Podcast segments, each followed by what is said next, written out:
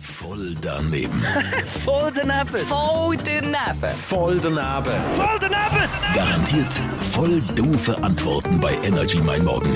Präsentiert von der TH Willi AG in Schlieren. Voll richtig. Mit dem brandneuen Ford Focus. Jetzt zum Probefahren. Und Achtung, es hupet jetzt. Ja. Musst nicht rumschauen, ist nicht das Auto hinter dir gewesen.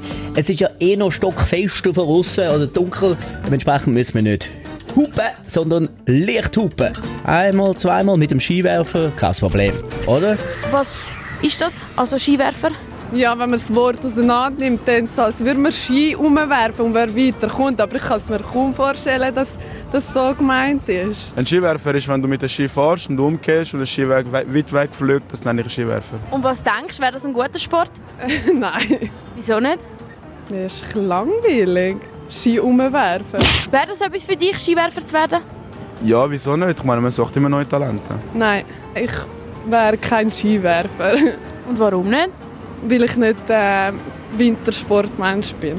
Voll daneben. Voll daneben!